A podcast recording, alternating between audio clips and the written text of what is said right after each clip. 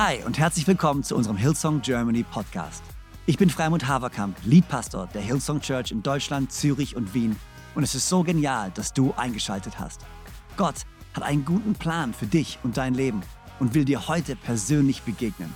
Ich hoffe, dass diese Predigt dich ermutigt und inspiriert. Viel Spaß bei der Message. Danke euch vielmal. Hey, dürft Platz nehmen. Herzlich willkommen alle hier in Konstanz. Herzlich willkommen alle in Ravensburg. Herzlich willkommen alle, die online dabei sind. So schön, hey. Wir haben Zeitumstellung bei uns. Ich weiß, wir hatten vor zwei Wochen, aber wir hatten heute Zeitumstellung. Wir haben neu, treffen wir uns 12, 10 und 12, wollte ich sagen. 12 und 10, man zuerst immer chronologisch vorgehen, wenn es um die Zeit geht. 10 und 12. Sehr, sehr schön. Freue mich, dass so viele da sind. Ostergottesdienst, Ostern 2023.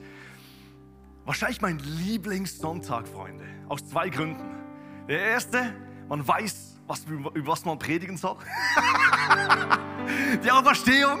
Ist wie an einer Hochzeit, Freunde. An einer Hochzeit weißt du, Liebe kommt vor und genau so wird es auch sein an Ostersonntag. Jesus ist auferstanden. Das Zweite, warum ich Ostern liebe, ist, Freunde, wenn Jesus nicht auferstanden wäre, wir wären heute nicht hier. Die Auferstehung von Jesus ist so elementar wichtig und ich wünsche mir, und das ist mein Gebet für heute Morgen, dass ich euch ein bisschen nahelegen darf, wie entscheidend die Auferstehung von Jesus ist und was es bedeutet in deinem Leben, was es für Auswirkungen in deinem Leben haben darf. Freunde, bevor wir reingehen, eine kurze Geschichte von mir. Und zwar vor etwa zwei Monaten habe ich tatsächlich ein neues Auto, also neu, nicht ganz neu, ein altes Auto für mich. Meine Frau hat das Family-Auto und ich habe das Arbeitsauto. Ich fahre eigentlich mit dem von uns zu Hause in die Church wieder zurück. Und das Auto war eine Woche und 30 Minuten alt, kein Witz. Da vorne beim Edeka merke ich, wie die Person vor mir ganz abrupt bremst. Ich bremse auch, kann kurz vorher noch stehen bleiben, schau Gott sei Dank in den Rückspiegel oben so und sehe, der hinter mir, der kann nicht mehr bremsen. Ich mache mich schon mal ready für einen Crash, echt. Und er, er, er haut so richtig in mich rein. Er stoßt mein Auto ins andere Auto vorne. Das heißt, mein Auto war so in einer Sandwich-Situation. Gott sei Dank, nichts passiert, nur Blechschaden. Mein neues Auto eine Woche, 30 Minuten später, Totalschaden, Freunde. Gott sei Dank kann ich jetzt noch fahren. Ich rechne damit, dass er bald sterben wird und wahrscheinlich nie wieder auferstehen wird. Aber ich fahre noch damit rum. Also fast du denkst, wow, der Elias, der hat eine schöne Beule hinten drin. Yes, das ist so. Ich kann einfach meinen Kofferraum nicht mehr öffnen. Aber sonst alles okay bei uns. Hey, das hat mich dazu gebracht, dass ich wieder neu in dieser Position war von, oh, ich kann über ein neues Auto nachdenken. Ich liebe das. Und zwar habe ich gemerkt, unser Familienauto wird ein bisschen alt. Das heißt, ich kann mich ausstrecken, vielleicht nach etwas Besserem, nach vielleicht etwas Größerem. Und die Diskussionen bei uns in unserem Kollegenkreis, die war sehr interessant, weil ich habe so viele verschiedene Tipps gekriegt. Jemand hat zum Beispiel gesagt, Elias, das Auto muss tief sein, aerodynamisch, das nimmt weniger Benzin. Und ich war so, hm, okay, okay. Und ich habe gemerkt, meine Meinung zum Autokauf hat sich so verändert. Ich weiß noch, der 18-jährige Elias, sein erstes Auto war ein Golf 2. Meine Schwester ist übrigens hier, sie kann sich noch erinnern. Ein schwarzer Golf 2, äh, Wolfsburg Edition, Freunde. GTI 16 Ventiler. Ich glaube, das sagt man so. Der war schön tief. Ich habe mir schöne Räder gekauft. Ich habe mir ein schönes Lenkrad gekauft. Kein Witz, hatte ich sogar zwei so kleine Knöpfe, das war, das, das war die Hupe. Viele haben gedacht, Schlaggas. Zu dieser Zeit war noch Fast and Furious richtig cool. Aber nee, es war einfach nur. Eine, ich habe mir sogar so neue Endtöpfe gekauft. Das heißt, der Auspuff hinten sah ein bisschen schöner aus. Es sah nur so aus. Es war eigentlich nichts drin, aber es sah gut aus. Und ich, ich kann mich noch erinnern, der 18-jährige Elias mit dem 37-jährigen Elias jetzt, was er für ein Auto kaufen will. Früher schön, schön tief, guter Motor. Heute so hoch wie es nur geht, Freunde. Ich will mich nicht mehr bücken. Ich will mich nicht bücken, wenn ich ins Auto gehe. Ich will einfach schön viel Komfort. Ich will die Tür öffnen, ins Auto reinsitzen. Ich brauche nicht mehr ein schnelles Steuerrad, Freunde. Ich brauche nur noch die Knöpfe, dass ich mich nicht mehr fest bewegen muss. Ich brauche jetzt Isofix. Ich brauche genauso Zeugs. Ich brauche viel Platz. Kinderwagen, Gott sei Dank gerade nicht mehr. Wir brauchen keine Kinderwagen mehr, Freunde. Das ist eine neue Welt. Aber Ich merke so meine Ansprüche zum 18-jährigen Elias versus 37-jährige Elias. Es sind Welten. Freunde, früher habe ich mein Auto jede Woche geputzt. Jetzt könntest du eine Woche überleben in unserem Auto, weil so viele Krümel drin rumliegen, Freunde. Das ist leider kein Joke. So, so geht's dir, wenn du kleine Kinder hast, Freunde. Auf alle Fälle, vielleicht fragst du dich, was will er mir? Will er mir heute ein Auto verkaufen? Keine Sorge, ich will dir kein Auto verkaufen. Warum diese Geschichte? Ich glaube, viele Leute von uns, viele, viele Menschen, es geht vielleicht genau gleich wie mir. Du konntest dir nicht vorstellen, mit 18 Jahren Unterschied, wie fest sich was verändern kann in deinem Leben. Vielleicht bist du heute hier und du schaust auf diese Auferstehung von Jesus. Du siehst, oh, Karfreitag, Jesus gekreuzigt, drei Tage später auferstanden. Und vielleicht fühlst du dich wie der Elias, als du 18 Jahre alt warst, als er 18 Jahre alt war. Du denkst so, boah, dass sich diese Meinung so fest ändern kann. Vielleicht schaust du auf dein Leben und du denkst, hey, dass Jesus auferstanden ist, wenn ich auf mein Leben schaue, Relevanz gleich null. Es hat gefühlt kaum was mit meinem Leben zu tun. Es ist für mich so weit weg. Es ist vielleicht eine Geschichte, die mal mit mir was zu tun hat, wenn ich, wenn ich älter bin. Aber was soll diese Auferstehung von Jesus heute mit mir was zu tun haben? Vielleicht bist du heute da, wurdest vielleicht von deinen, von, von deinen Freunden vielleicht eingeladen. Du hast gesagt, okay, heute tue ich, tue ich dir diesen Gefallen. Ich komme mal in den Gottesdienst. Und du sitzt da und denkst so, das Ganze, ich glaube das auch nicht. Es ist so weit weg für mich. Und heute will ich dir ein paar Sachen mit auf den Weg gehen, in der Hoffnung, in meinem Gebet, dass du auf einmal merkst, wow, das könnte vielleicht viel mehr mit mir zu tun haben. Und du vielleicht aus diesem Gottesdienst gehst und merkst, dass Jesus auch verstanden ist, lebensverändernd. Vorher Golf, jetzt hoher Kastenwagen. Hey, und ich will dich mit auf den Weg nehmen anhand von den Jüngern, weil den Jüngern ging es ziemlich ähnlich. Die Jünger hatten eine interessante Zeit durcherlebt mit Jesus. Sie sind mit Jesus drei Jahre unterwegs gewesen, drei Jahre ganz nah an Jesus. Und dann ist Jesus plötzlich gestorben. Sie waren gar nicht ready dafür.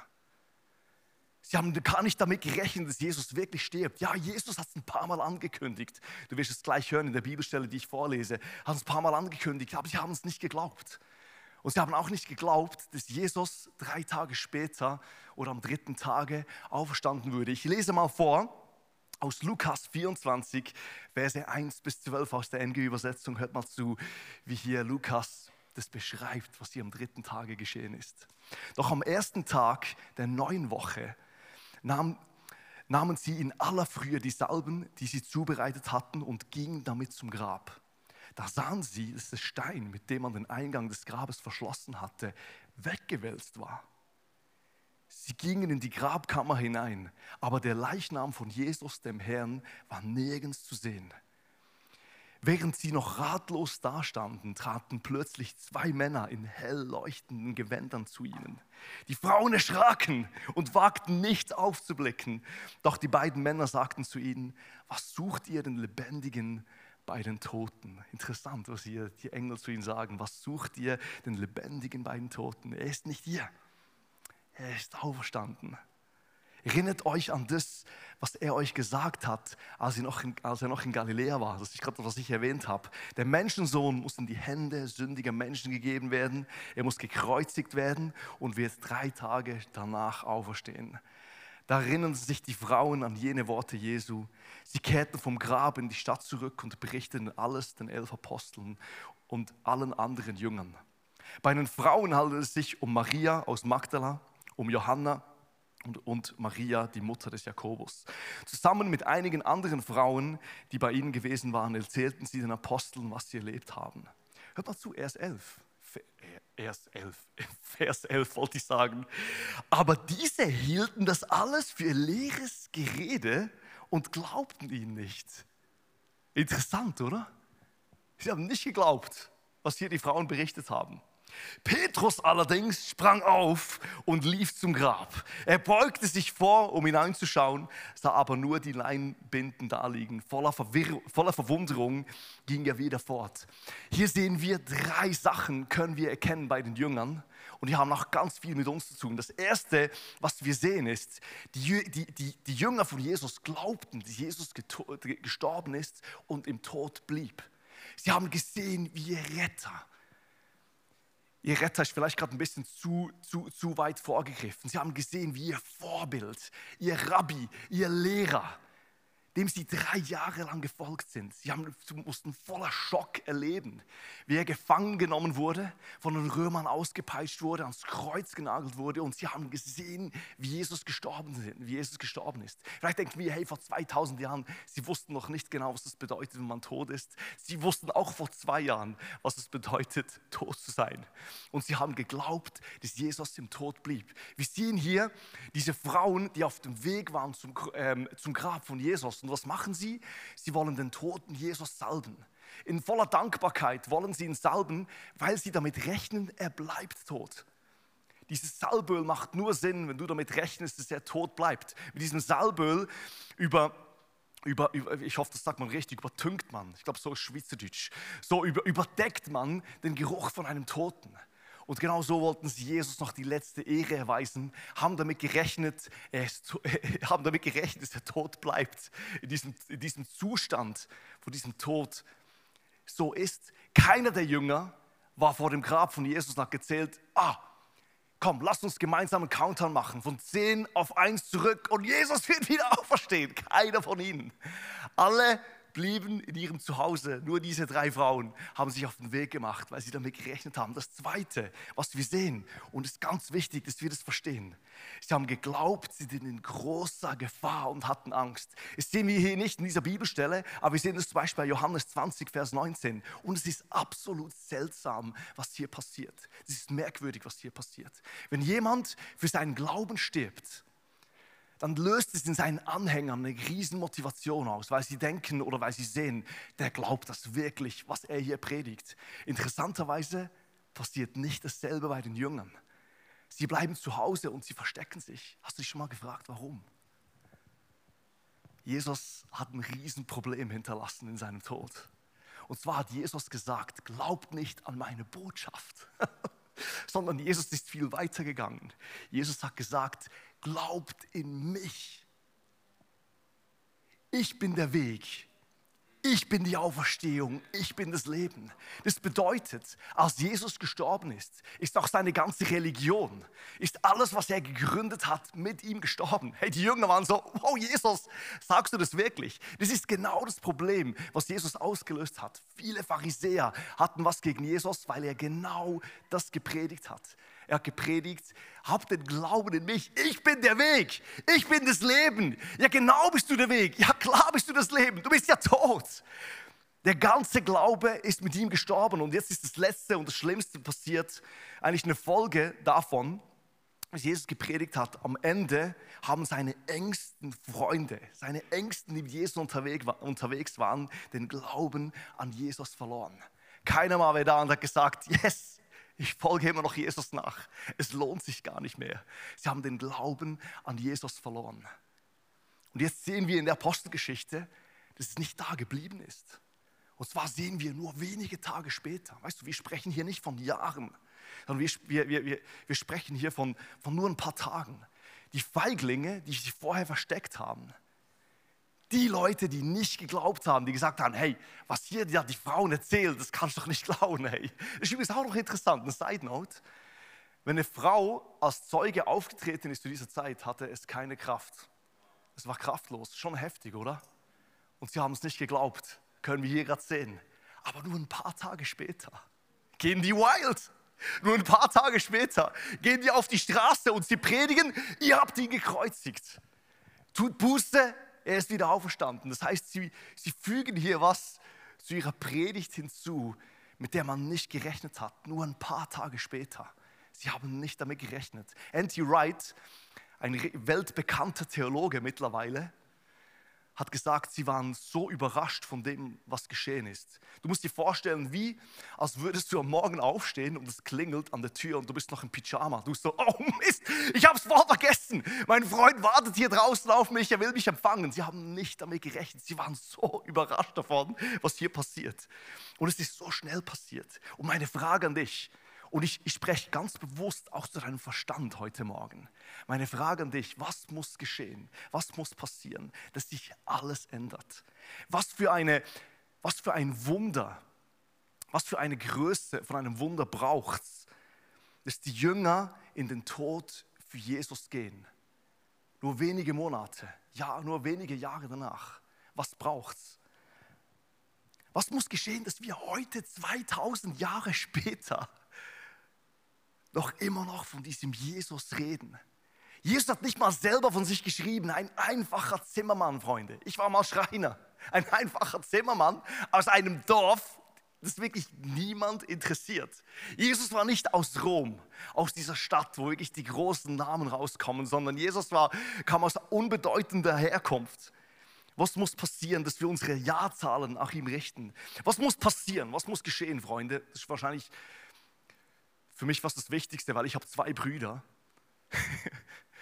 Das ist sein leiblicher Bruder. Jesus hatte noch Brüder. Vor Jesus hinkniet, Kirchengründer wird, Pastor wird und sagt, du bist mein Herr, du bist mein Gott. Wer von euch hat alles einen Bruder? da muss richtig viel geschehen, oder? Kann es sein, Freunde? Das ist meine große Überzeugung. Und wir merken es auch heute. Seine Gegenwart ist hier, dass Jesus nicht im Tod geblieben ist, sondern am dritten Tage wirklich auferstanden ist. Er ist nicht nur irgendwie auferstanden in ihren Köpfen, weißt du. Es gibt ja mehrere Leute, die, auf, die, die, die mal ein Nahtoderlebnis hatten. Das kommt noch heute vor. Und sie kommen zurück und, und, und sind wieder hier. Aber hier war es was ganz Besonderes.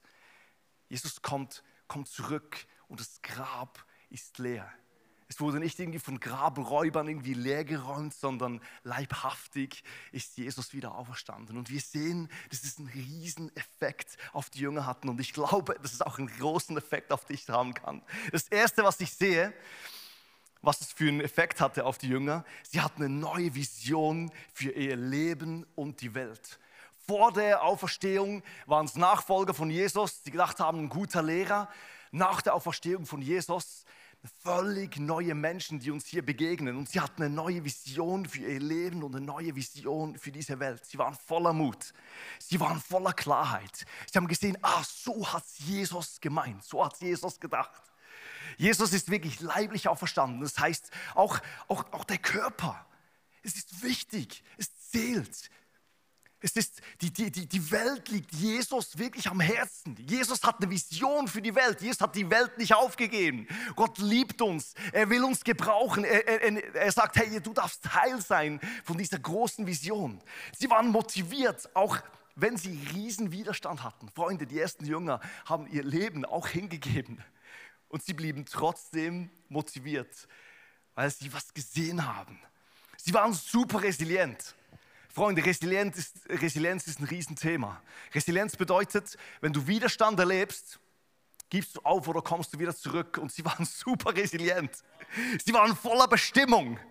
Freunde, ich habe mal eine Story gehört, ich weiß nicht, ob sie stimmt, aber anscheinend hat mal, hatte mal ein, ein, ein Arbeitnehmer eine schlimme Begegnung mit Steve Jobs. Ähm, und zwar Steve Jobs, der, der Apple-Gründer oder Mitgründer, ich, ich kenne die ganze Geschichte nicht ganz. Aber anscheinend ging die Story so, dass er im Fahrstuhl war und ein Mitarbeiter kam rein und er hat ihn gefragt, warum bist du hier, was ist deine Aufgabe? Und die Person konnte ihm nicht antworten, ganz schnell. Und ihm wurde gekündigt. Freunde, und den Jüngern von Jesus, wenn die diese Frage gestellt hätten, warum bist du da, wussten sie, ich bin hier. Jesus hat mich berufen, ich bin sein Kind, ich führe hier ein Leben voller Bestimmung und das darfst auch du haben. Sie waren großzügig, sie haben sozialen Riesenunterschied gemacht. Freude war ihr Markenzeichen. Wenn du die Apostelgeschichte anschaust, die erste Kirche wird beschrieben als eine Kirche voller Freude. Viele denken, hey, wenn du Jesus nachfolgst, die Freude wird weg sein. Aber nein, das Gegenteil. Wir haben einen Gott der Freude und Freude wird auch Anteil in deinem Leben sein. Hey, und auch so habe ich das erlebt.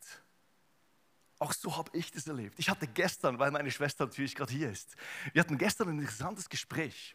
Und zwar war so die Frage, hey, wenn du Jesus annimmst,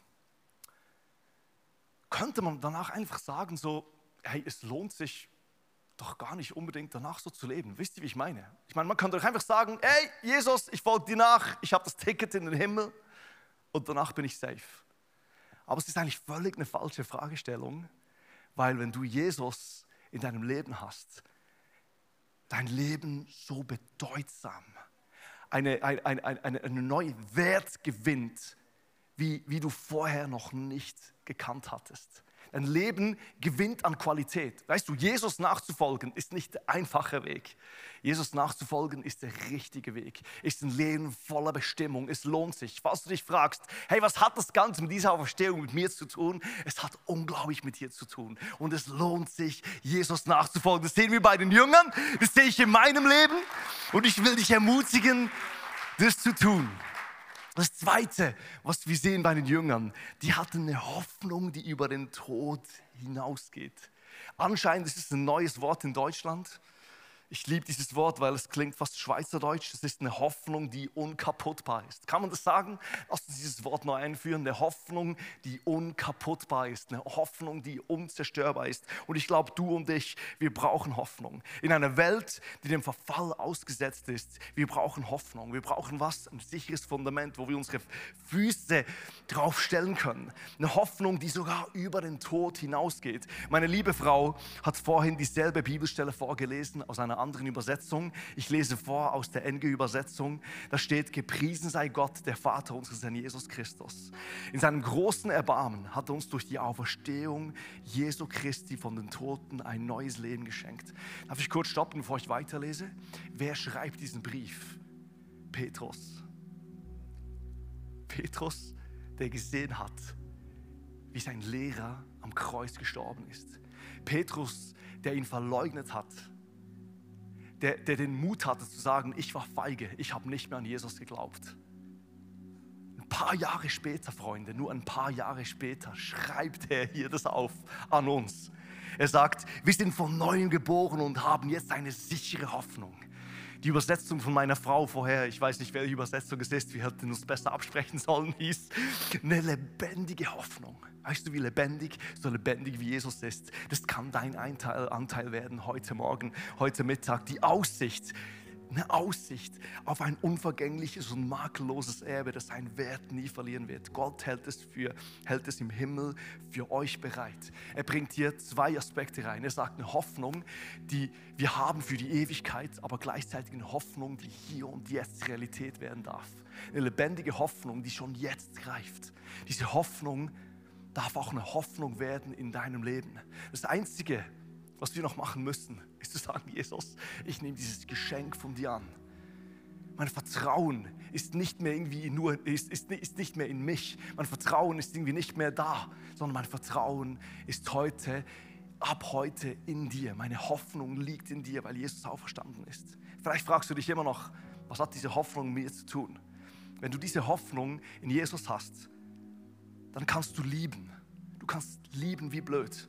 Und wenn diese Liebe nicht zurückkommt, wenn diese Liebe nicht erwidert wird, vielleicht von einem anderen Menschen, verlierst du deine Hoffnung nicht, weil deine Hoffnung war nicht da drin.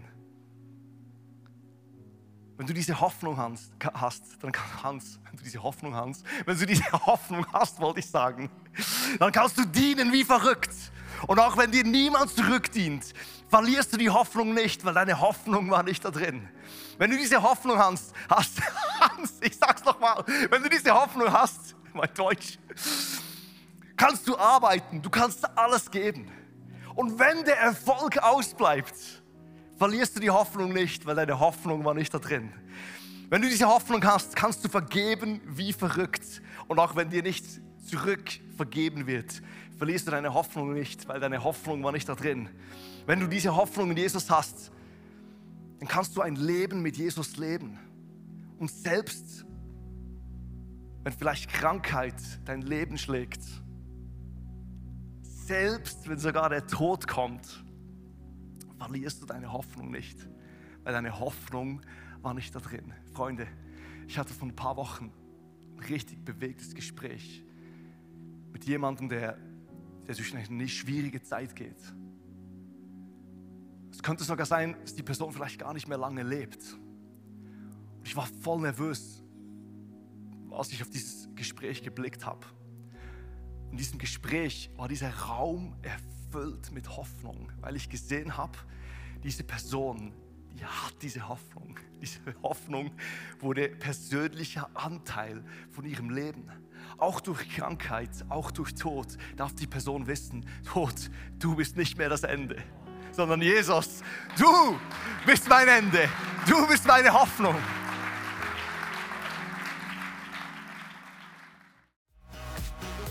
So genial, dass du dabei warst. Ich hoffe, du gehst gestärkt und voller Glauben in deine Woche. Wenn dir dieser Podcast gefällt, dann abonniere doch diesen Kanal, um keine Message zu verpassen. Und schau auch mal auf unserer Webseite hillsong.de vorbei. Dort findest du alle Infos zu unseren Gottesdiensten und so viel mehr. Natürlich findest du uns auch auf YouTube und Instagram. Hey, hab eine gute Woche, Gottes Segen, bis bald.